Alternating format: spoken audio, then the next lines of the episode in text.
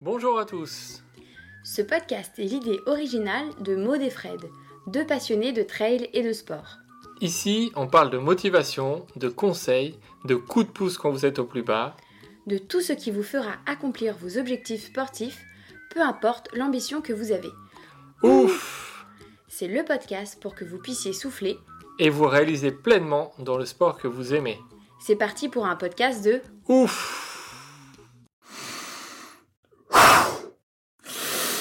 Ouf, c'est fou qu'on a retourné. Le fou, c'est l'original, celui qui s'écarte de la raison.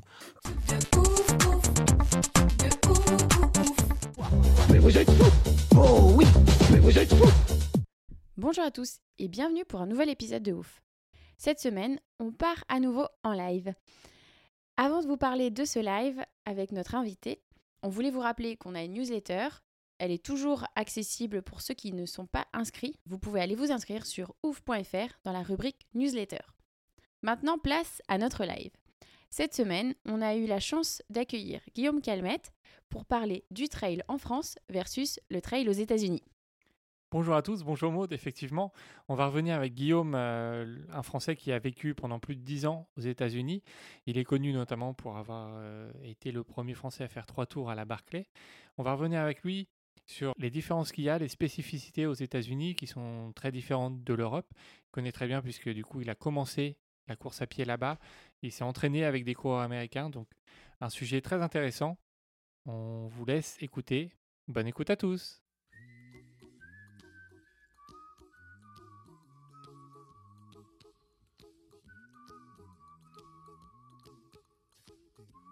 Donc bienvenue pour ce nouveau live. Donc, et aujourd'hui, on va parler du trail en France versus le trail aux États-Unis. Avec euh, notre invité euh, Guillaume Calmette. Voilà. Et bonjour à tous. Eh, J'ai sorti le, le costume. euh. Ah, il, y a, il y a- il y a déjà, il y a déjà une influence euh, qui va arriver dans les, dans les réponses, là, on le sent. Euh, ben, avant de, de commencer, nous, on te connaît un petit peu, euh, Guillaume, parce qu'on t'a déjà eu en, en interview euh, dans notre podcast. On t'a déjà suivi et vu il n'y a pas si longtemps que ça, finale de, de Backyard. Mais pour ceux qui ne te connaissent pas, est-ce que tu peux te présenter? Ben, bonjour à tous. Donc, moi, je m'appelle Guillaume. J'ai 36 ans, je crois. Donc, je, je cours depuis pas super longtemps, enfin 7-8 ans. Euh, Enfin, ça fait quand même euh, une certaine durée. Donc voilà, j'ai commencé euh, ben, comme ça, enfin comme tout le monde, je pense, avec des, des 5-10 km. Après, j'ai voulu faire un marathon et après, ben, de là, ça s'est enchaîné et, et j'ai découvert les joies de la très longue distance. Et euh, donc voilà, donc j'ai vé- j'ai vécu effectivement aux États-Unis pendant, pendant 9 ans et je suis revenu il y a, il y a tout pile un an euh, en France. Donc euh, j'ai effectivement couru la majorité de, de mes courses aux États-Unis. Donc je, et que sur du trail euh, principalement là-bas. Donc je serai, je serai apte à répondre à n'importe quelle question sur, sur ça. Oui, Il est parce- au taquet, il s'est entraîné, euh, voilà. Oui, parce que du coup, en fait, tu as commencé à courir directement aux États-Unis. Au début, quand je suis arrivé, donc c'était après, ma- donc j'ai fait une thèse en biologie en France. Je suis parti en, en postdoc, donc euh, c'est un peu une étape euh, voilà, obligatoire entre guillemets euh, dans, dans la recherche. Et je me suis retrouvé donc dans ce nouveau pays où je connaissais pas forcément euh, voilà, beaucoup de monde et euh, je connaissais pas non plus les alentours. Et je me suis dit, bah écoute, euh, courir, c'est pas mal pour aussi découvrir le, paysage aux alentours, tout ça.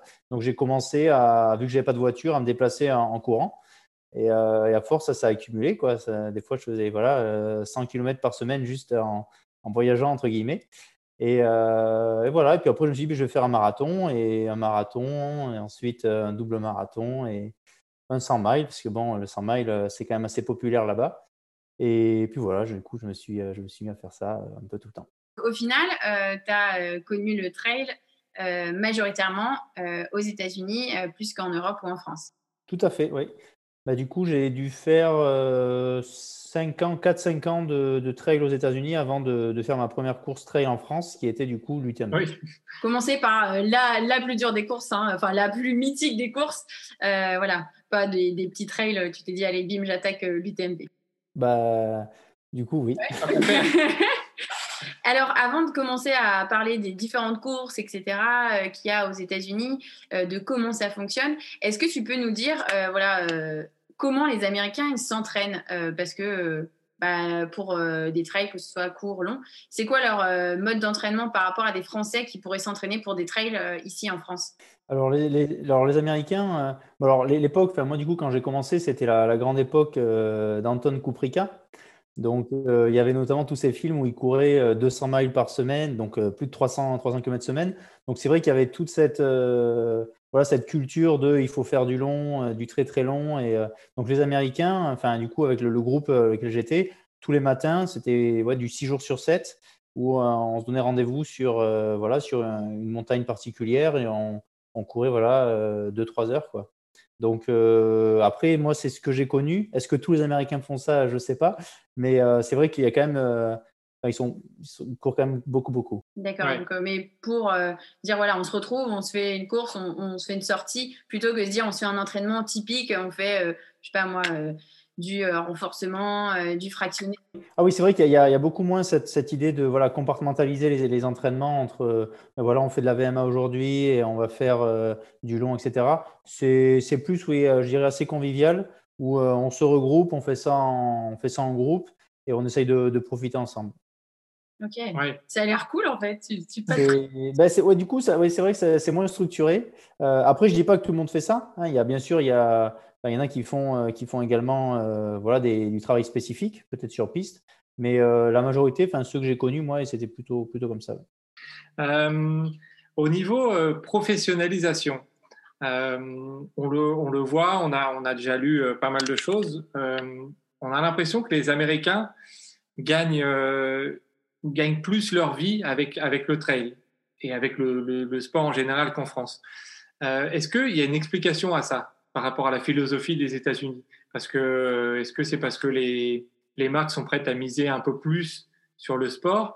Est-ce qu'il y a comment tu le vois toi par rapport euh, par rapport à ce, thème de, euh, de professionnalisation, d'argent, de, sponsoring dans, dans le trail? Ben, C'est vrai qu'aux États-Unis, donc il y a la, culture des marques, hein, donc il y, a, des grandes marques, etc. Et effectivement, ils cherchent souvent un, voilà, un symbole à mettre en avant et par symbole, j'entends un athlète souvent. Donc c'est vrai que dès qu'ils trouvent quelqu'un qui leur correspond, alors je ne parle pas de. C'est pas forcément basé sur la performance. Euh, ce qui les intéresse, eux, c'est enfin, ce qu'ils appellent euh, inspirer les gens, entre guillemets. Donc par exemple, pour une, pour une marque comme Patagonia, qui elle est assez euh, tournée vers l'environnement, etc., ce ne sera pas forcément les performances qu'elle va, aller chercher, mais plutôt un personnage comme, comme Kerr Gallagher, qui, fait des choses assez écolo et qui représente bien aussi l'image de la marque. Donc c'est vrai qu'une fois qu'ils ont trouvé euh, des gens qui leur correspondent et qui peuvent véhiculer leur message, ils vont, euh, bah, les aider au maximum. Et effectivement, euh, oui, c'est vrai qu'il y a beaucoup de trailers américains qui, du coup, peuvent passer professionnels, entre guillemets, et vivre de ça sans pour autant avoir la pression de, devoir faire une performance à, une course. Parce que du coup, pour les marques américaines, c'est plus voilà, ce que représente l'athlète et l'image qu'il renvoie plutôt que est-ce qu'il est bon, oui ou non. Ah, c'est marrant parce que voilà, en France, on a l'impression qu'il faut être voilà, faut être le meilleur ou la meilleure. Euh, si t'es pas le ou la meilleure, tu seras jamais, euh, on va dire, euh, sponsorisé ou même tu n'auras pas ce statut professionnel. Alors que aux États-Unis, tu te dis bon bah voilà, si j'ai une histoire à raconter, un truc qui qui parle aux gens, peu importe mon niveau, bah je pourrais être sponsorisé et puis être professionnel en, en trail. Exactement. Voilà, l'histoire, c'est le mot que tu as, as, utilisé. Donc l'histoire, c'est vraiment ça c'est euh, voilà une histoire ça peut être euh, bah, quelqu'un qui voilà qui a, eu le cancer et qui est revenu et qui s'est mis à courir euh, c'est quelque chose comme ça effectivement qu'il cherche ouais, pour la mise en avant ouais. on est plus critique je pense en France par rapport par rapport aux, athlètes faut faut être bon on va il y a aussi une différence qui est notable aux États-Unis c'est les nombres d'inscrits sur les trails donc en France, il y a des organisations qui dépassent 1000 euh, participants, voire 2000. Euh, mais aux États-Unis, on ne dépasse pas, euh, très rarement, en tout cas, 300 ou 400 personnes. donc, toi, tu en as fait déjà une trentaine aux États-Unis. Est-ce que ça s'est confirmé, le nombre de participants qui était assez réduit ou pas? Oui, oui, tout à fait. Donc en fait, ça vient surtout du, système de permis. Donc toutes les courses trail aux États-Unis, souvent, c'est dans des parcs qui sont, assez protégés. Donc, euh, évidemment, c'est voilà, régulé. Euh, la plupart des courses se font également sur ce qu'ils appellent single track, donc c'est des chemins assez, serrés. Euh, donc, on ne peut pas avoir voilà, toute une foule qui court dessus. Euh, donc, du coup, il y a plusieurs aspects. Il y a donc cet aspect où le, les, les fields sont, sont, assez réduits. Donc, effectivement, ça peut monter. Euh, enfin, par exemple, Western State, qui est une des courses les plus grosses là-bas, fait juste 350, 350 participants. Et quand on regarde Hard Rock ou quand on regarde Angeles Crest, par exemple, c'est des courses, c'est 100, 150 personnes juste. Et c'est considéré comme un gros field. Euh, donc voilà, donc il y a ça. Donc il y a le fait que voilà, ça, dans les paysages dans lesquels vous courez, ben, souvent c'est protégé. Et aussi, du coup, pour renforcer ça, il y a ce système où les, quand on s'inscrit à une course, on doit donner euh, à la communauté, donc au trail.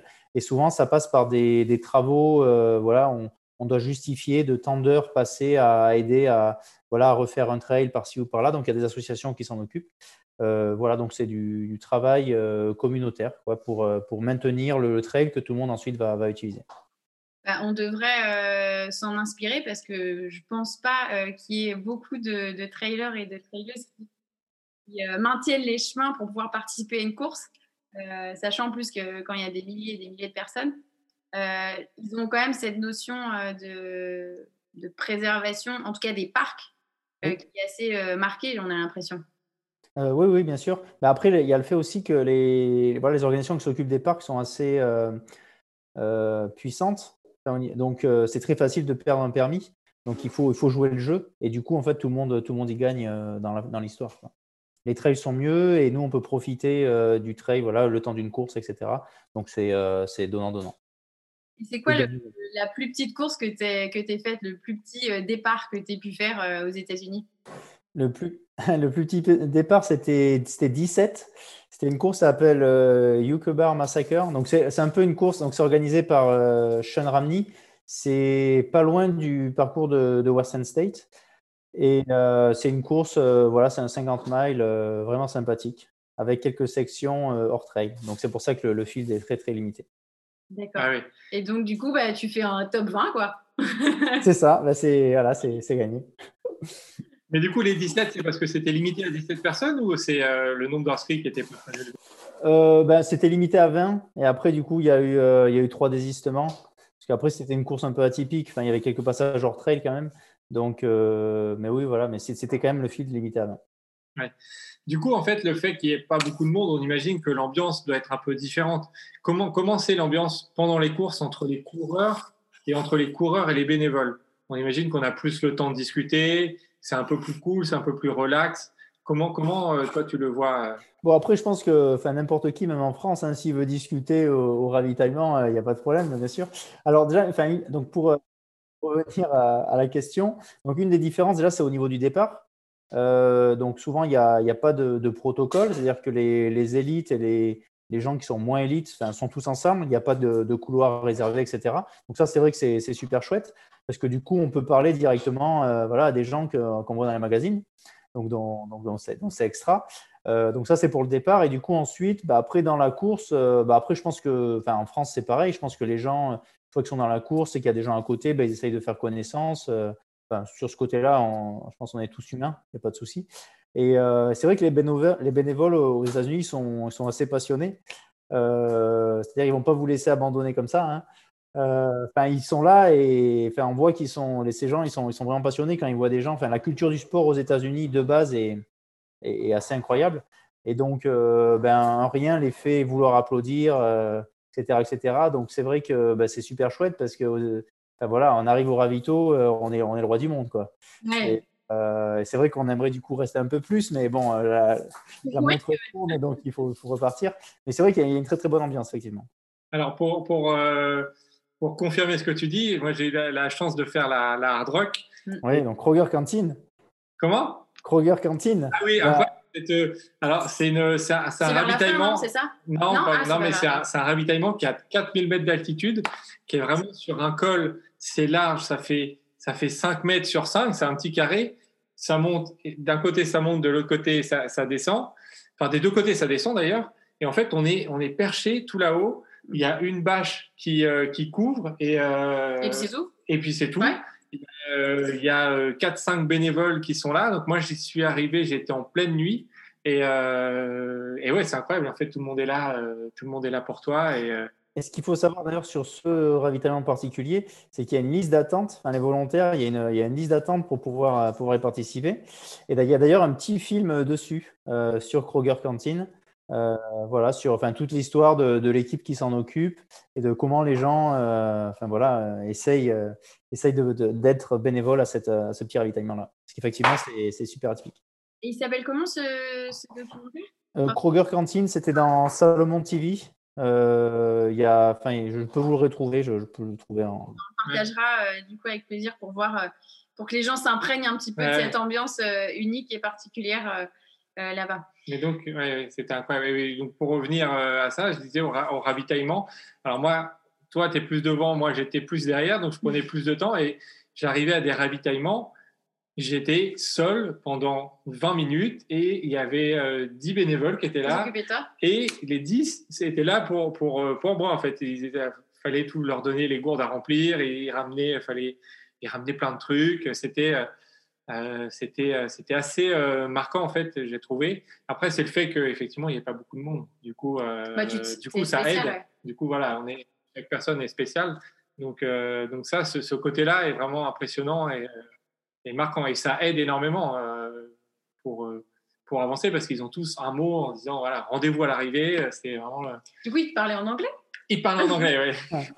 Non, non, mais c'est parce que mon euh, anglais. Voilà, Fred n'est pas très bilingue en, anglais, donc j'imagine voilà. le. Mais on comprenait l'essentiel. Voilà. Bon, c'est pas grave, ça, Fred. T'inquiète, moi, je parle anglais, mais j'ai toujours un accent à couper au couteau, hein. T'inquiète pas. D'ailleurs, les, les, Américains, enfin tous les ah, Anglais. Ah, j'adore adore l'accent français. Alors que nous, quand on s'entend, mais c'est horrible. On se dit, mais voilà, euh, euh, c'est in, euh, inaudible. En fait, non, eux, ils adorent. Ils disent, ah, are you a French? Voilà, enfin bref. c'est ça. Et, le, petit, le petit côté Frenchy qu'ils aiment bien. Alors, il y, a, y, a, les bénévoles qui soutiennent, etc. mais derrière, il y a aussi, on a l'impression que c'est une organisation à la cool, un petit peu à l'arrache. Alors, pourquoi? Parce qu'il n'y a pas vraiment de au départ, tu l'as dit, euh, la Hard Rock, euh, vous l'avez dit, il y a 150 personnes. Euh, le départ, il est donné à coup de sifflet, on dit 3, 2, 1. Il y a des ravitaillements qui sont posés au beau milieu, on se dit bah, comment ça fonctionne? Et pourtant, bah, ça fonctionne bien. Mais est-ce que cette organisation un peu à l'arrache, tu penses que c'est parce qu'il n'y a pas beaucoup de monde ou c'est parce que c'est directement la philosophie des, Américains qui se disent bah voilà, on y va à la cool, il y a 150 personnes et ça fonctionne? Oh, pour le coup, je pense vraiment que c'est une question, une question de philosophie. Il faut savoir aussi que la plupart des organisateurs de courses sont, bénévoles. par exemple, voilà, la hard rock, c'est pas vraiment, pas vraiment fait pour, pour gagner de l'argent. Euh, je veux dire, en plus, ils, reversent la plupart de l'argent euh, voilà, aux petites communautés, à l'école, ils ont un, système de scholarship, etc. Donc, euh, donc oui, c'est vraiment, je pense, au niveau philosophique, c'est comme ça que ça marche. Euh, et étant donné que voilà, qu'ils ne sont pas professionnels, ben, on fait avec ce qu'on a. Quoi. Si on a un sifflet, ben, c'est avec ça qu'on va donner le départ. Euh, donc, ouais, oui, ça, ça, doit être ça. Alors, il y, y, a beaucoup de courses qui sont à tirage au sort. Tu en as parlé un petit peu, forcément. De, mais comme le nombre est très restreint, il y a des, beaucoup de courses à tirage au sort et c'est parfois très, très compliqué d'accéder à certaines courses. On en discutait un petit peu avant le live sur la, sur la Hard Rock. Moi, j'ai eu la chance d'avoir un ticket d'être pris. Toi, je ça fait, euh, ça, fait, euh, ça fait quelques années que tu essayes de. Et euh, tu avais rencontré d'ailleurs quelqu'un quand tu oui, moi, dans fait la hard rock Dans l'année où j'ai fait la hard rock, il y avait le, plus vieux de la course, c'était un Canadien qui ça faisait 9 ans. Enfin, il s'est inscrit pendant 9 ans avant d'être pris. Donc, c'est quoi le secret pour, pour les petits Frenchies qui voudraient, qui voudraient passer ah, comme ça? Est-ce qu'il y a un secret ou faut faire la queue comme tout le monde? Alors pour la hard rock et la voie 7, il y a un petit secret. Enfin, il faut être vraiment très très bon. Par exemple, François, il a été, euh, il est invité. Donc, dans toutes ces courses avec euh, tirage au sort, il y a évidemment la direction de course qui se réserve le droit d'octroyer un certain nombre de places. Je crois que pour la hard rock, c'est juste 5 places. Donc, ils ont le droit de choisir euh, enfin, voilà, 5 athlètes. Après, voilà, pour la, Western State, donc il y a eu les partenariats avec l'Ultra Trail World Tour, on pouvait gagner des tickets, etc. Le problème, c'est que du coup, c'est surtout, ça penche du coup vers les élites. Donc pour euh, voilà, un petit Frenchie normal, euh, pour y accéder, il ben, faut, avoir de la chance, je pense. Euh, mais après, voilà, toutes les courses n'ont pas de, tirage au sort. il y en a beaucoup qui sont peut-être moins connues, mais qui sont aussi belles. Donc voilà, j'inviterai à chercher. Enfin, il y, a, tout un circuit, genre par exemple autour de Moab ou, autour du lac Tao, enfin, où vraiment c'est vraiment, vraiment super. Et là, il y a, y, a y a, beaucoup moins la queue, entre guillemets. Donc voilà, après, ça dépend ce que, ce que les gens. Forcément, s'ils veulent les grosses courses, tout le monde veut aller, ben, c'est un peu plus compliqué. Mais bon, c'est le jeu. Donc pas de, pas de secret. Ah. Il n'y a, pas vraiment de secret, non. Il faut bosser, il faut courir, il faut être bon, et puis voilà. Euh, ou faire d'autres courses. Euh, alors, tu en as un petit peu parlé, euh, c'est ancré dans, dans, la, comment dire, dans la culture américaine, le fait de faire du volontariat. Alors, en France, quand on dit volontariat, souvent on se dit on fait bénévole, on est au ravitaillement, on sert, on sert le coca, les pâtes, voilà, et ça c'est considéré comme du volontariat. Mais aux États-Unis, c'est comme tu le disais tout à l'heure, c'est vraiment euh, bah, entretenir les chemins, euh, faire partie vraiment de euh, l'organisation à proprement parler, même en amont de l'événement lui-même. Est-ce que toi, c'est quoi les, types de volontariat que tu as fait là-bas? Tu as, coupé des branches? Enfin, tu vois, c'est. Oui, c'est ça, a coupé des arbres même. du coup, on travaille avec le, les services de la forêt, donc le Forest Services. Et donc voilà, aujourd'hui, ben, il y a beaucoup d'incendies aux États-Unis, donc il y a beaucoup de, voilà, de, de de, voilà, de, il y a plein de dommages sur, euh, sur les trails. Il y a des, voilà, des, arbres à bouger. Euh, il y, a, il y, a, certaines plantes qui sont assez envahissantes aussi. Euh, par exemple, le, poison oak, etc., où on essaye de. qui sont. comment on dit? Urticantes, voilà. donc, il faut essayer de dégager, dégager au maximum. Donc, ils ont des plantes. il y a des programmes en fait toute l'année. Donc, les Américains, même les non-coureurs, ils participent. Et du coup, quand on est coureur, ben, on doit aller participer dans, ces journées-là. Et au final, on passe une excellente journée. Hein. On est dans la forêt, euh, on apprend des choses voilà, sur les plantes, on apprend à couper des arbres, des choses comme ça. Et euh, donc, au final, ben, c'est chouette aussi. Quoi. Euh, et, à la fin de la journée, voilà, ils nous signent le papier comme quoi on a bien, on a bien fait la journée avec eux. Et c'est ça qu'on doit effectivement amener au, directeur, de course ensuite. Donc, il y a ce type-là de, volontariat. Et puis, comme, tu l'as dit, hein, il y a également le volontariat aider dans les, cours, les organisations de course. ça peut compter également. Euh, par exemple, pour Western State, ils sont OK euh, d'avoir euh, comme validation de volontariat, ben, d'avoir aidé une autre course, d'avoir participé, en, voilà, tenu un ravito ou servi des pâtes et, les bananes. Quoi. Donc oui, oui, ça, ça, peut être, ça peut être tout et n'importe quoi à partir du moment où ça, ça a un intérêt commun, collectif. Au final, quand on est coureur, je ne sais pas si tous les Français et les Françaises qui courent font du bénévolat, mais c'est vrai que ça, ça permet aussi de voir euh, bah, que derrière euh, toute l'organisation, enfin, il y a, il y a des gens qui, euh, qui s'activent pour faire en sorte que les chemins soient entretenus, que qu'il y ait bien à manger, bien à boire à tel endroit, voilà, que qu'il y ait du balisage, etc. Et c'est vrai que on l'oublie souvent et peut-être qu'en faisant ce type de volontariat, bah, du coup, tu t'es amené à te dire ah ok derrière c'est pas juste trois personnes qui, qui sont là et qui, qui prennent une inscription et, et basta. Donc, je pense que c'est pas mal pour, euh, pour se rendre compte. Donc, on invite euh, tous les Français, euh, quand il y aura des, des courses qui reviendront, à, à, faire du bénévolat. Après, peut-être que, peut que ce système sera voilà, mis en place, hein, on ne sait pas. Oui, ah bah, ça serait chouette. Oui, ça pourrait être des, des ça sera, ça sera une, bonne, une bonne chose pour, pour les gens qui, qui vont faire des courses. Parce qu'en plus, ce n'est pas, pas forcément être, béné pas être bénévole que deux heures sur une oui, course. Vraiment ils, demandent vraiment, souvent, c'est euh, minimum 8 heures la plupart du temps. Donc, c'est vraiment euh, soit le travail d'une journée, soit les sentiers, soit être bénévole sur un ultra sur, euh, sur plusieurs heures, vraiment pour, bah, pour aider, pas juste ponctuellement une heure comme ça, c'est mm. vraiment sur, la, sur la durée. Au niveau du, du matériel obligatoire, on en parle, on en parle souvent. en France, en France euh, et en Europe, d'ailleurs, c'est euh, euh, souvent polémique, il y a souvent des, des, blagues, voilà, beaucoup de choses qui sortent sur, sur tout ce qu'il faut prendre, avec, il faut presque un sac de rando parfois.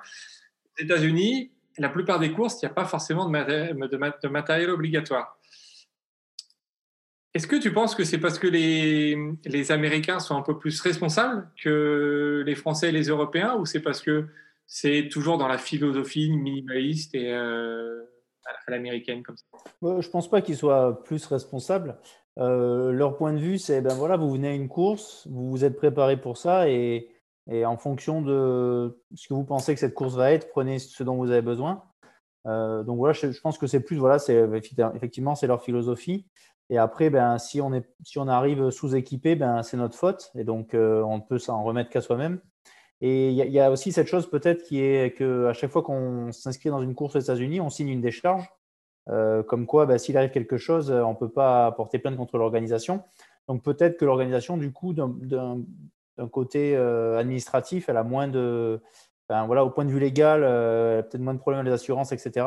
Et donc, du coup, ben, ils permettent plus de flexibilité aux gens en leur permettant de venir avec peut-être voilà, leur slip et leur couteau et puis, puis tout va bien. Quoi ce qui n'est pas forcément le cas en France. Les, On sait que les décharges, c'est euh, limite. Donc, euh, donc c'est peut-être justement euh, un paramètre important et c'est pour ça que on est, qu'il y a beaucoup de courses qui ne mm-hmm. prennent pas de risques. Voilà, aux États-Unis, il n'y a même pas de certificat médical pour, pour s'inscrire. Donc, enfin, en France, ce qui est très très rare, voilà, c'est un peu, c'est la sorte de, c'est une mini décharge aussi euh, à la française, mais sur la partie, voilà, si jamais la personne elle a un problème de, santé, bah, l'organisation ne sera pas a priori tenue responsable. Tu mets quoi dans ton sac si euh, tu pars sur un trail euh, aux États-Unis comme ça instantanément, sans te dire qu'il y a du matériel obligatoire? Pas grand-chose. ben après, la, plupart des, des trails, on ne prenait pas de sac. Euh, non plus. Euh, mais ça, c'est parce que c'est la culture d'Anton, partir avec deux bouteilles et, euh, voilà. c'est vrai qu'il y a eu ben, tout ce courant. moi, du coup, j'ai baigné là-dedans avec voilà, c'était les bouteilles à la main au début.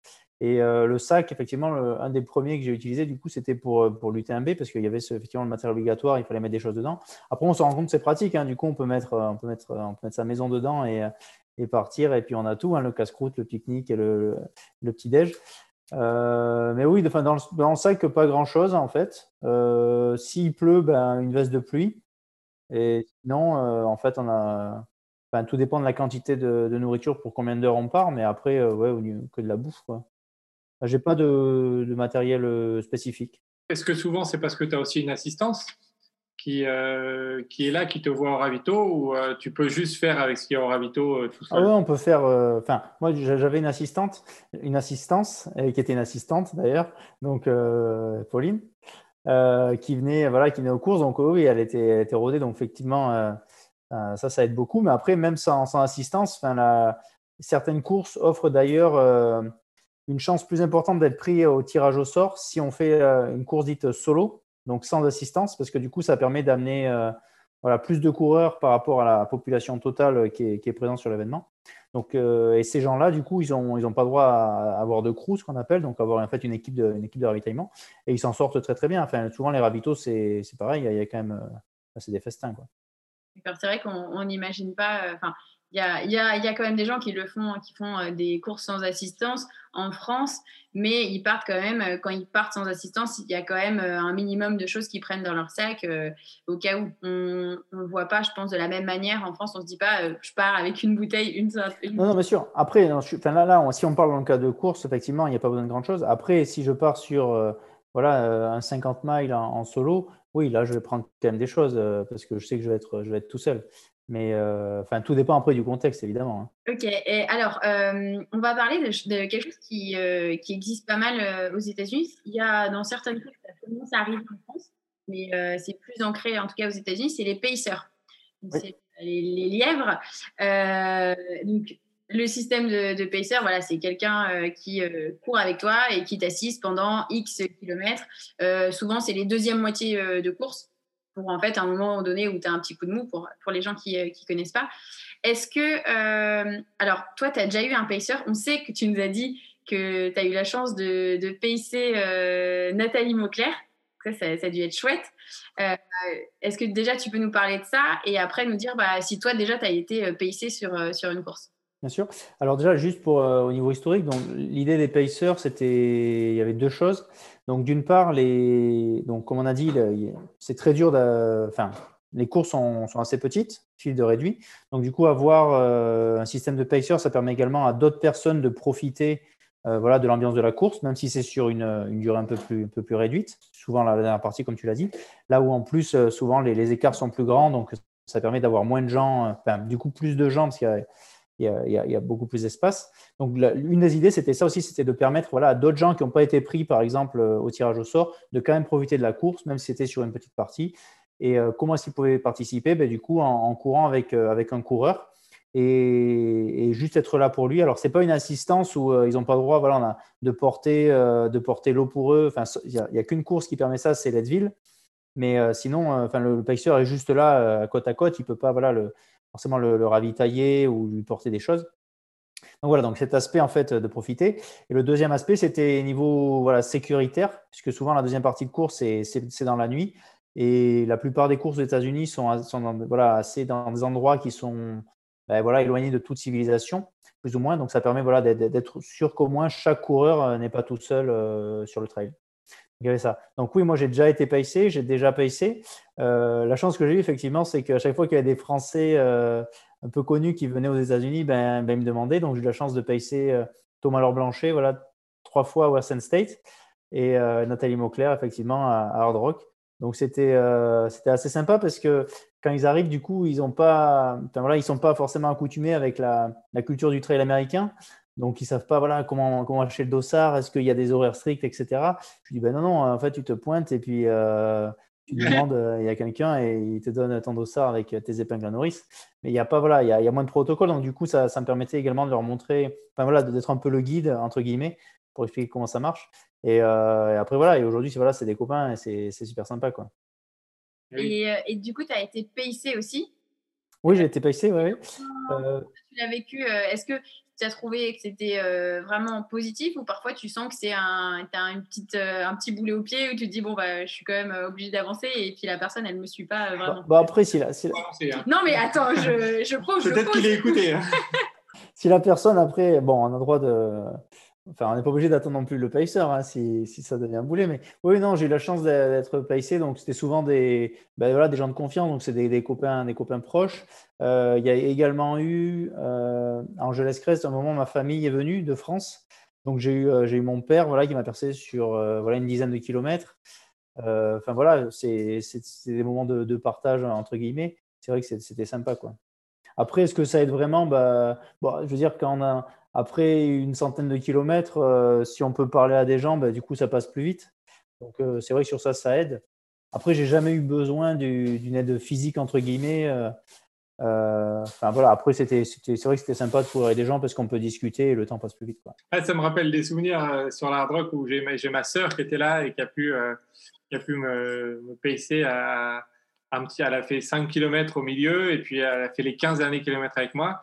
Et je pense qu'elle m'a littéralement sauvé la vie puisque je m'endormais complètement sur les sentiers. J'avais des hallucinations de partout. J'avais tous les, euh, tous les rondins de bois qui bougeaient. C'était, c'était vraiment très compliqué. Elle me met, je m'endormais, elle me mettait la lumière comme ça, sans plein, sans plein dans les yeux.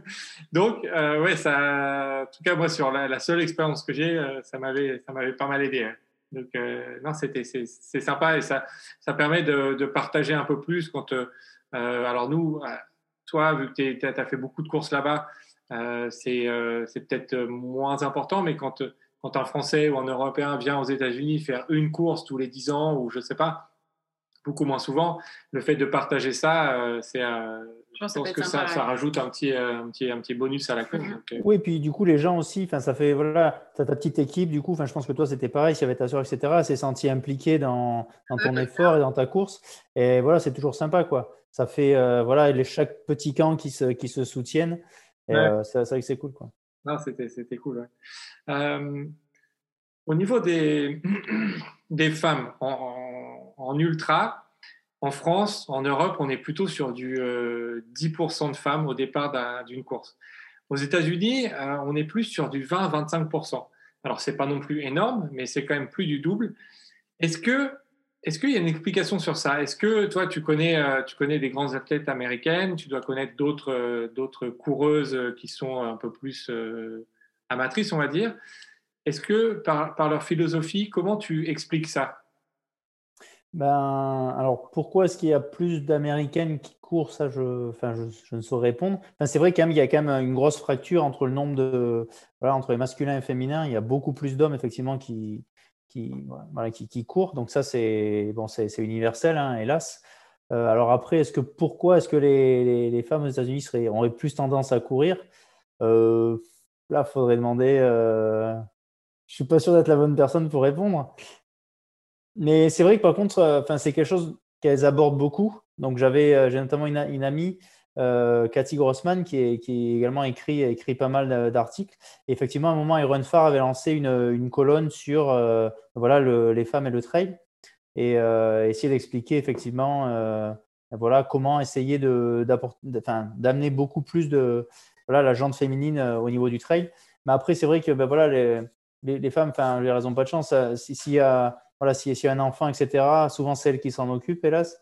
Donc, ben, du coup, elles ont, souvent moins de temps. Après, ça, c'est culturel et c'est quelque chose qu'il faudrait effectivement changer. Quoi.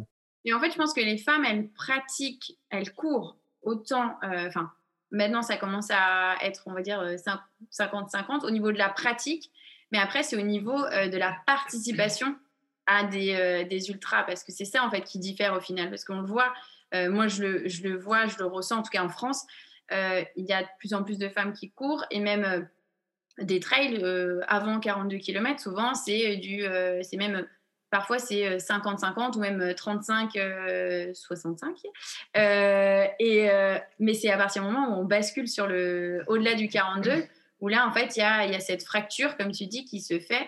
Et, et c'est vrai que ben on aimerait, enfin moi j'aimerais bien qu'il y ait plus de, de, femmes qui se mettent voilà au long parce que on l'a vu et même d'ailleurs Fred a fait un article là-dessus les femmes qui se mettent sur le trail, euh, ben, en fait, elles sont plus endurantes. Enfin, il y a plein d'études. Ah, ben, ah oui.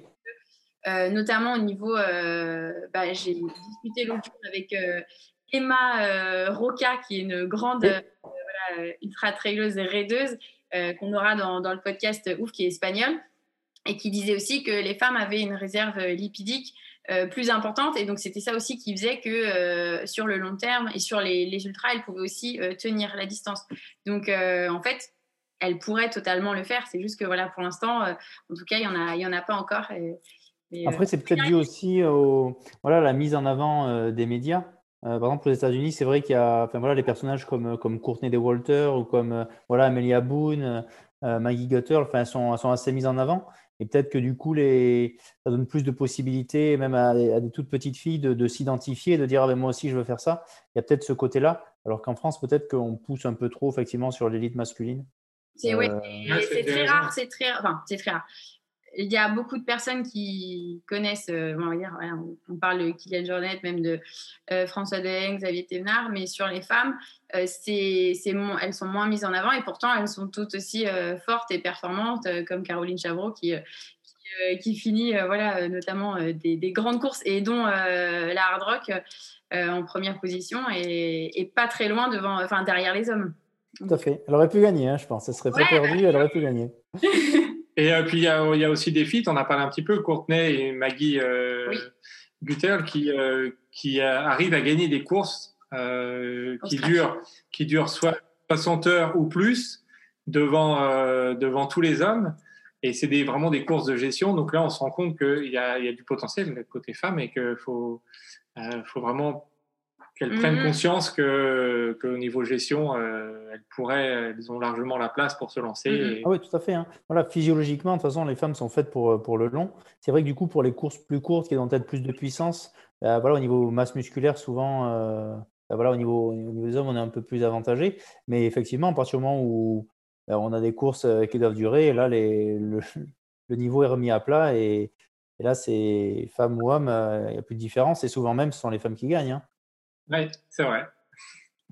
Eh ben, on en reparlera d'ailleurs dans un live, ah. euh, parce qu'on va faire un, live euh, prochainement, bah, d'ici euh, deux semaines, sur les femmes et le trade.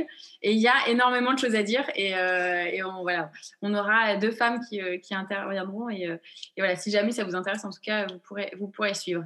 on va revenir aux courses un petit peu voilà, aux États-Unis.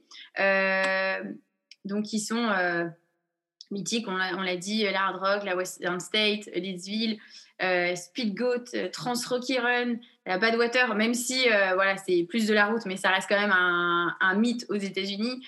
Euh, Peak Marathon, la Was, alors Wasatch, Wasatch, oui. Voilà, et la Barclay, bien entendu, que tu connais très bien. Est-ce que, vu des États-Unis, ces courses, elles sont mythiques?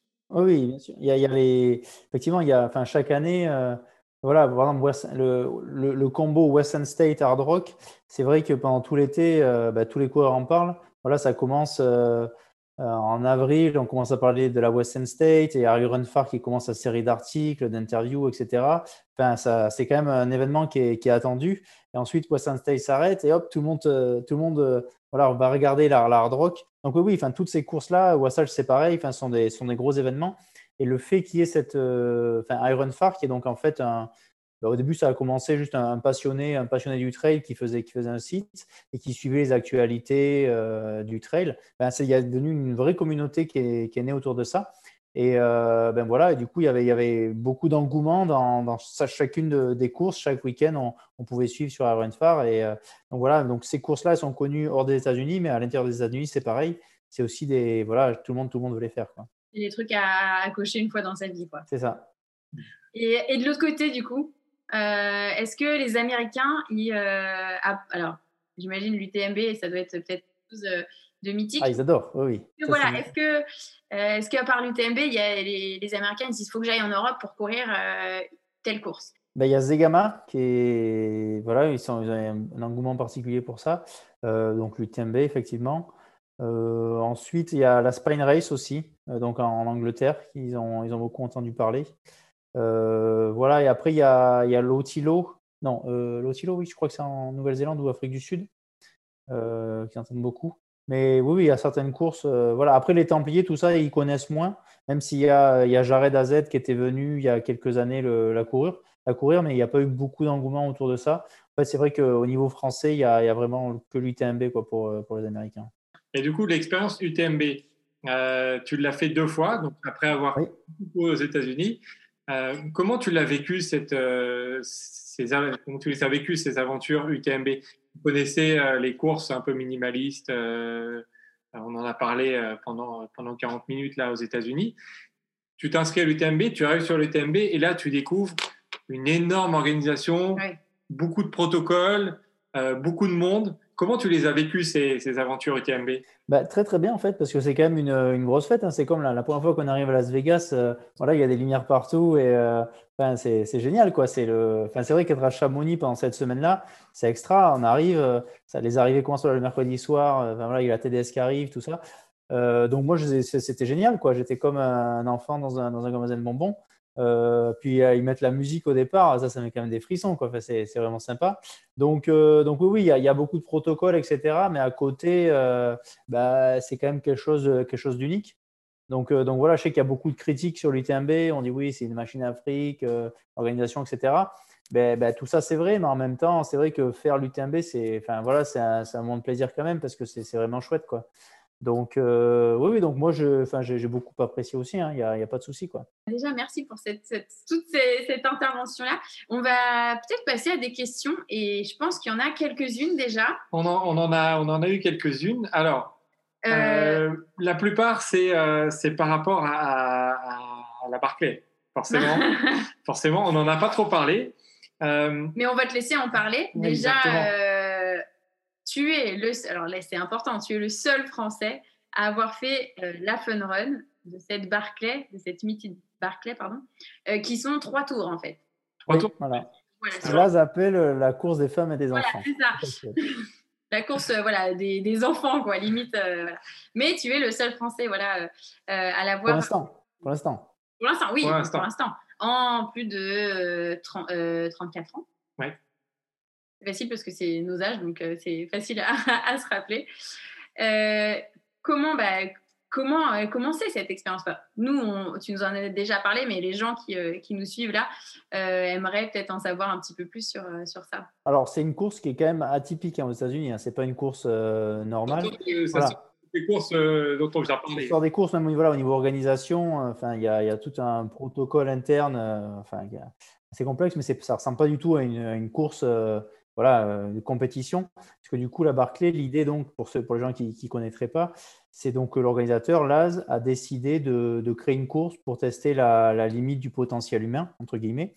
Donc, il y a toute une histoire autour de ça avec voilà, un prisonnier qui s'échappe d'une prison et qui, pendant 60 euh, heures, n'est pas arrivé à aller plus loin que 15 km. Et du coup, il aurait dit, oh, moi, en ce temps-là, j'aurais pu faire 100 miles. Et c'est là qu'est née donc l'idée de, la Barclay de faire 100 miles dans, dans, ce, dans ce territoire autour de, autour de cette prison. Donc du coup, cette course, euh, c'est plus un, comme un challenge entre voilà l'homme contre la course. Donc en fait, à la Barclay, bah, tous les coureurs sont, ensemble et ils veulent, ils veulent vaincre la course, entre guillemets. donc, c'est vrai qu'il y a beaucoup d'entraide, il y a des groupes qui se forment. voilà, on essaye de, se pousser les uns les autres. C'est vraiment pas une compétition ben, l'un contre l'autre. C'est vraiment, allez, on essaye de, se pousser le plus possible et peut-être que quelqu'un dans ce groupe finira la course cette année-là et que la course ne, marquera pas un point de plus. Quoi. Donc c'est vrai que c'est vraiment très très différent euh, au niveau ambiance par rapport à une, course normale. Et il y, a, y, a, également une ambiance assez sérieuse parce que c'est vrai que c'est assez difficile d'y rentrer à la Barclay. Il y, a, une sélection. Il n'y a que 40 euh, élus, entre guillemets, par an qui qui ont, la chance de faire ça. Et donc les gens, ben, voilà, la veille, il y a, quand même une certaine tension. Euh, voilà, c'est beaucoup moins décontracté que sur une course normale, on va dire. Ouais. Alors que pourtant la course est un peu plus particulière que toutes les autres euh, dont on voilà. Oui, bien sûr, mais après les gens mettent tellement de voilà d'énergie euh, dans la préparation, etc., que, ça devient, ben voilà, j'ai la chance, j'ai la place, faut pas que je, faut pas que je loupe quoi. Et du coup, c'est vrai qu'il y a beaucoup de pression au moment du départ, quoi. Oui, surtout qu'en plus, il y a très peu de personnes voilà, qui l'ont fini. Alors, il y en a une, trente, euh, une quinzaine, pardon, une quinzaine 15, oui. Euh, en 34 ans. Donc, c'est très peu, sachant que tu disais, il y a 40 personnes qui partent euh, chaque année. Euh, c'est pour ça aussi qu'il y a une petite tension, il y a une petite pression. Et en fait, quand on se lance aussi dans cette épreuve-là, parce que c'est clairement une épreuve, on est, on est, plus dans, dans, comment dire, pas dans un trail, mais vraiment dans une aventure. Et on se dit, oui. dans une odyssée, limite, on se dit, parce que il y a ces, pages à aller récupérer, il y a un temps limite. Euh, on voit l'assistance, on la voit quasiment pas parce que on revient au point de départ. À chaque fois que tu reviens, tu vois l'assistance une dizaine de minutes et tu repars encore pour une dizaine d'heures. Donc c'est très très spécial comme, euh, bah, comme, comme course. Après, euh, après c'est vrai que c'est génial. Hein, je veux dire, trouver des livres dans la forêt, le concept, c'est extra. Quoi. je veux dire, moi, ça, ça c'est le truc que j'adore. Et euh, après, bon, il y a des trucs marrants sur la Barclay. Euh, il faut savoir qu'en fait, les gens pensent qu'ils ne donnent qu'une carte. Bon, déjà, il faut savoir que la carte, elle est un peu approximative. Euh, donc, c'est une carte assez grossière. Hein. Ce n'est pas une carte de course d'orientation, c'est la carte du, parc officiel. Donc, vous allez, si un jour vous allez à Frozenet, vous pouvez demander voilà, d'acheter la carte, c'est 2 euros, et vous aurez la même carte que sur la Barclay. Donc, il y a ce trait qui est marqué dessus qu'on est, qu'on est censé suivre. Il faut savoir que ce n'est pas, pas une course d'orientation dans le sens où euh, il ne faut pas juste aller chercher les pages de livres, il faut bien suivre le, parcours qui est donné. Donc voilà, on n'a pas, pas le droit de couper. Donc après, du coup, il y a, une question de confiance également avec, l'organisateur. Il nous fait confiance que voilà, il nous a donné la place et on va suivre les règles. Et euh, donc il y a cette carte et en plus il y a ce qui s'appelle un roadbook. Donc euh, il vous donne également une description de où sont cachés les livres. C'est vrai que ça, ça, donne des fois des, scénarios assez, assez rigolos. Par exemple, c'est marqué, ben voilà, vous trouverez le livre en haut de ce sommet euh, sous une pierre. Et on arrive au sommet et on voit voilà, une centaine de pierres. Et on dit, ben, OK, euh, donc c'est bien aussi d'être en groupe parce que du coup, chacun ben, va, essayer de, va, essayer de, va essayer de trouver sous quel caillou est le livre. Et quand quelqu'un l'a trouvé, voilà, il dit aux autres. donc voilà, donc c'est vraiment sympa. Le nom de, comment dire, il met des, des livres avec des noms spécifiques. Oui, alors ça, effectivement est choisi. Donc il faut savoir qu'il y a beaucoup de, gens qui lui envoient aussi des livres qui pensent pour être utilisés pour, pour cette Barclay. Et il essaye de mettre euh, les livres, donc les titres, aussi en fonction du temps de la journée où vont passer les coureurs. Par exemple, si, euh, s'ils pensent que voilà, là, à niveau de ce livre-là, les coureurs vont arriver, ça va être le début de la nuit, ça va être un titre un peu euh, du genre euh, Bienvenue dans la pénombre, ou enfin des choses assez, euh, assez rigolotes. Et souvent, ouais, c'est, vrai que quand on lit le, livre du, le titre du livre, ça, ça fait rigoler, quoi.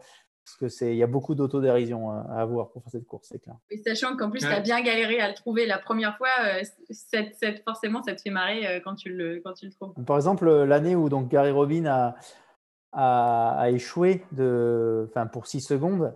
Euh, le, troisième livre, c'était, euh, ça s'appelait 6 secondes. Euh, et, c'est vrai que j'ai la chance d'être avec Gary Robin à ce moment-là. Et il y a une vidéo d'ailleurs de lui, où on le voit sur une vidéo de, Jamil qui est sur YouTube, où ben voilà, il crie, voilà, il crie un juron contre Laz en disant oh, Laz, en espèce d'enfoiré, quoi, entre guillemets. Je suis désolé d'avoir dit ce mot, mais c'est pour vous exprimer l'idée. Et euh, voilà, donc euh, en fait, il essaie aussi avec ses livres de, jouer avec, euh, avec les coureurs, donc c'est vraiment sympa. et du coup, Guillaume à la Barclay, c'est quoi le, futur? 2021, tu y seras? Si, voilà, si, les conditions sont réunies. Oui, bien sûr, au niveau, au niveau sanitaire, tout à fait. Mais en fait, j'avais la chance de, devoir le faire en 2020, donc ça a été annulé. Du coup, effectivement, tous les, tous les coureurs ont eu une entrée garantie pour, pour 2021.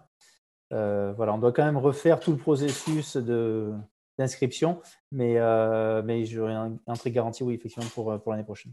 Ok, bon, ben, on, va, on va suivre ça. Et on espère que tu, tu, tu vas nous les faire, ces cinq tours. Ah, c'est l'objectif. Hein. Là, j'ai fait deux, j'ai fait trois. Euh, J'aurais dû faire quatre cette année, ben, ça n'a pas eu lieu. Donc là, c'est cinq, effectivement. Hein. c'est logique, c'est mathématique. Tu même pas besoin Exactement. Si on prend les points, on trace la droite, et ben, ça lasse. C'est ça. Euh, on a une question en, en là. Dans toutes les courses que tu as faites aux, États-Unis, hors euh, Barclay ou hors euh, Backyard Ultra, qui sont des courses un peu particulières, quels sont les, tes deux, trois euh, plus meilleurs souvenirs Alors que ce soit des, bons ou des mauvais souvenirs, quelle, course t'as plus marqué par les paysages, par l'ambiance ou par tes résultats? C'est quoi les, les, deux, trois souvenirs que tu pourrais citer sur, les, sur tes différentes courses? Ben, Du coup, il y, a, bon, il y a Angeles Crest 100 euh, donc ça, c'est une course qui est au, juste au nord de, Los Angeles. Il faut savoir qu'en fait, à Los Angeles, il y a quand même beaucoup de montagnes autour. Et donc, c'est vrai que moi, j'ai connu le trail grâce à cette course, puisque du coup, le groupe de coureurs que j'ai rencontré ben, s'entraînaient tous pour cette course-là. Et donc, j'ai eu la chance en fait d'être amené au trail grâce à, grâce à ce groupe et en, en devenant en fait pacer de, voilà, de, Dominique Grossman qui, cette année-là, gagne la course en plus. Donc, du coup, voilà, c'était ah, c'est vraiment génial, euh, moi je veux faire ça, c'est vraiment cool. Donc, voilà, Angeles Crest. Et j'ai eu la chance euh, ben, voilà, de, le gagner aussi euh, l'année où, du coup, mon, père me pace. Donc, voilà, où toute ma famille était là en plus. Donc, c'est vrai que c'était c'était vraiment chouette. Donc, c'est un excellent souvenir parce que c'était également voilà, une, aventure, une aventure familiale. Après, ben, je dirais Speed Got 50K. Là, j'étais, un fanboy. La première fois, j'ai rencontré Anton Kouprika. Euh, donc, c'était marrant parce que juste avant la course, du coup, on rentre, rentre dans l'ascenseur pour aller à nos chambres. Et là, oh, il y a Anton qui arrive, qui est dedans l'ascenseur. Qu'est-ce que je fais quoi? Donc, c'est vrai que c'était, chouette. Et les paysages, c'est, vraiment magnifique. Euh, voilà, dans, dans le Utah. Donc, ça, c'est, voilà, c'était, vraiment chouette aussi. Euh, enfin, il y a voilà, il y a plein de courses. Après, voilà, tout ce qui est, enfin, Western State, les aventures que j'ai eues à, Western State, les paysages, c'est super beau. Puis, ah oui, et Earth, à Hawaï, effectivement. Ça, c'est vrai que c'est, c'est, particulier aussi. Des réponses, là, j'ai l'impression. ah oui, non, c'est vrai, mais, parce qu'elle a, fait toutes les courses euh, voilà, avec moi. C'est vrai que Earth, ben, à Hawaï, j'ai, fait, j'ai eu la chance d'y aller euh, trois années d'affilée. Et euh, ah, ça, c'est, c'est vraiment extra parce que les, les ravitaux, c'est, c'est pas des ravitaux normaux. C'est-à-dire qu'ils font tout, tout à la main. Donc, on peut avoir voilà, du, du, jambon euh, hawaïen dans une boulette de riz. Euh, enfin, il n'y a pas voilà, de gel, de chips, tout ça, ça, ils ne connaissent pas. C'est vraiment des trucs locaux. Et il n'y a que trois ravitaillements, parce que Earth, c'est en fait, c'est une montagne et euh, c'est des allers-retours. enfin, voilà, c'est en, boucle, enfin, c'est l'enfer. Hein. Il, y a des, il y a des racines partout et tout. La course en elle-même, c'est l'enfer, mais l'ambiance, c'est vraiment extra. Et ouais, donc Earth, effectivement, un très, très, très bon souvenir également. Eh, c'est marrant parce que on a l'impression que tu aimes bien les courses en boucle. Hein. C'est bah, un peu ton, c'est un petit peu ton péché mignon. C'est ça où tu as enfin, on a l'impression que c'est comme ça que tu vis le mieux tes courses. Parce que tu. Coïncidence. Je pense que c'est une coïncidence, vraiment. Ouais. Parce que, enfin voilà, là, c'est vraiment l'ambiance et le terrain et être dans la, euh, voilà, dans, cette, dans cette forêt équatorienne. Enfin, c'est vraiment, c'est vraiment extra. Euh, donc après, c'est en boucle ou pas, moi, enfin voilà, moi je m'ennuie pas, hein, que ce soit en boucle ou pas, euh, ça me va. Si on me dit euh, ben, la course, c'est sur ce petit carré de, voilà, de, 4 km, mais si c'est si sympa, ben, moi ça me va, hein, pas de problème. c'est chouette. On a, on a une question, il, est, il, est, comment Anton en vrai? Ben, Il est grand, il est super grand. Ouais, ben Anton, il est comme, ben, il est comme en photo, quoi. Euh, mais il est cool. Hein. Enfin, honnêtement, c'est un... il, est, très intelligent aussi. Il lit beaucoup, euh, super cultivé. Donc, euh, bah, on peut avoir vraiment des conversations assez, assez élaborées avec Anton. Ok. Ah, c'est bien. Et on nous demande aussi qu'est-ce que tu as prévu, alors à part la Barclay, en 2021 ben alors j'ai donc j'ai Barclay, j'ai Big Backyard, je me suis je me suis inscrit là euh, que là nous a, nous a envoyé enfin on voilà a, les, on a vu ouais. pour 2021. Euh, pour l'instant j'ai que ça. Euh, j'avais le enfin j'ai la Puncho Clock aussi en théorie donc à Millau avec devant la première édition qui était en 2020 donc là cette année ça a dû hélas être annulé. donc ça aussi c'est une course en boucle qui s'avère mais c'est en France. Mais ça a l'air du bon vivant, il paraît qu'ils servent voilà, la tête de cochon à 11h du matin en haut de ce sommet. Oui, d'accord. C'est euh, c'est assez atypique, et- enfin la Punch Clock, donc c'est sympa. Euh, voilà pour l'instant. c'est ce que... Ah, et j'ai euh, j'ai appliqué euh, pour la Terminorum aussi. Ah, yes. Ah oui, c'est vrai. On a... La Terminorum, qui est, euh, pour ceux qui ne connaissent pas, c'est euh, c'est l'équivalent de la, de la Barclay, mais en Mais en France, en, en- en chartreuse. Voilà, sur le même principe, euh, cinq boucles, une course que personne n'a fini en trois ans pour l'instant. Donc, euh, ok, bon, on va, on va suivre. Mais du coup, comme j'ai vu la Chartreuse, euh, ben là où on s'est rencontrés en vrai, euh, c'est vraiment super aussi, c'est super beau quoi. Donc voilà, il y a plein de, ça me permet de voilà de découvrir un autre massif et puis euh, si je suis pris, je, je sais pas. Ah ouais, on sait On croise jamais. Et euh, alors, il reste peut-être, on va faire peut-être deux questions. Euh, quelle est, quelles sont ou les, les courses mythiques que tu rêves de faire? Alors, est-ce que tu as une course, si tu dois choisir une course aux États-Unis et une course en Europe, des courses que tu n'as pas encore faites, C'est difficile. hein. qu'est-ce, qu'est-ce que tu, tu dirais? Et- Ah non, bah, la hard rock, je pense, euh, enfin ça, ce serait voilà entre West Side et hard rock, je serais plus hard rock parce que c'est vrai que les, enfin c'est vraiment génial, hein, les, petits paysages là, enfin c'est, ça en Ouais, met plein les yeux. Donc ça, ce serait la, la course aux US.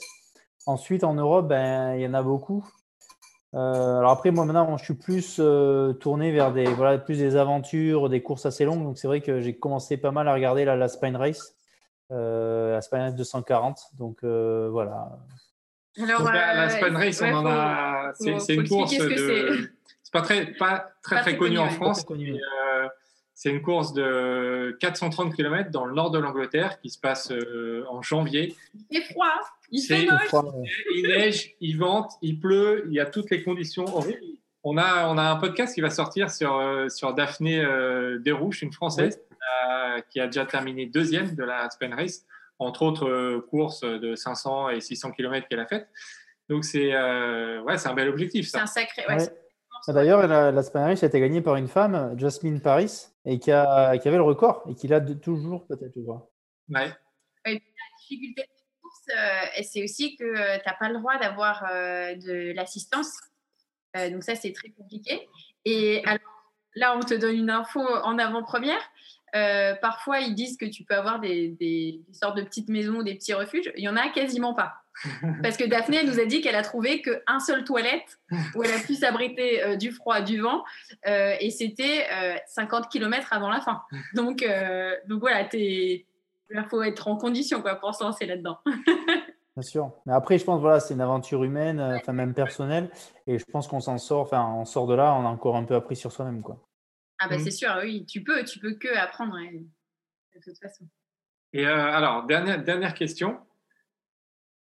Euh, Tu veux la poser? Ouais.